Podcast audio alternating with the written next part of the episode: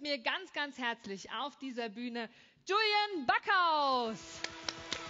Vielen, vielen Dank. Ich freue mich, dass ich heute hier in Berlin sein kann. So ein bisschen hat man es ja auch vermisst während der letzten Monate. So immer eingesperrt zu Hause im Büro und jetzt mal wieder so ein bisschen raus auf Veranstaltungen, ein paar Leute treffen und ein bisschen für Stimmung äh, sorgen. Das ähm, habe ich vermisst, muss ich ganz ehrlich sagen. Ich war jetzt in den letzten Wochen und Monaten ab und an mal wieder so auf Veranstaltungen, die in der Regel alle so aussehen wie heute. Tische, ganz viel Abstand, äh, überall muss man Masken tragen und so weiter. Aber trotzdem, ich glaube, die Stimmung, äh, die hat auch den Leuten gefehlt, die hier jetzt vielleicht sind äh, immer nur zu Hause vom Bildschirm sitzen, ist dann irgendwie auch langweilig. Ne? Ich habe heute schon tolle Leute hier auch im Backstage-Bereich und im VIP-Bereich getroffen, auch viele, die ich kannte und ein paar neue Nasen. Ich hoffe, euch geht es genauso.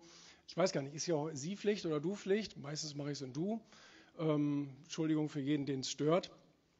Und äh, sie hat es eben schon gesagt, Ego. Und äh, meistens hat man so ein bisschen so ein Gefühl wenn man das Wort Ego oder Egoismus hört.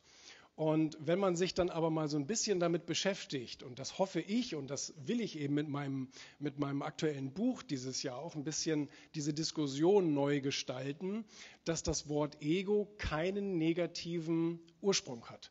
Denn das Wort Ego heißt auf Lateinisch nichts anderes als ich. Und wenn ich dann Leute höre, die sagen, ähm, vergiss mal dein Ego und steck mal dein Ego in die Tasche und so weiter, dann läuft es mir so ein bisschen kalt in den Rücken äh, äh, hin, hinunter.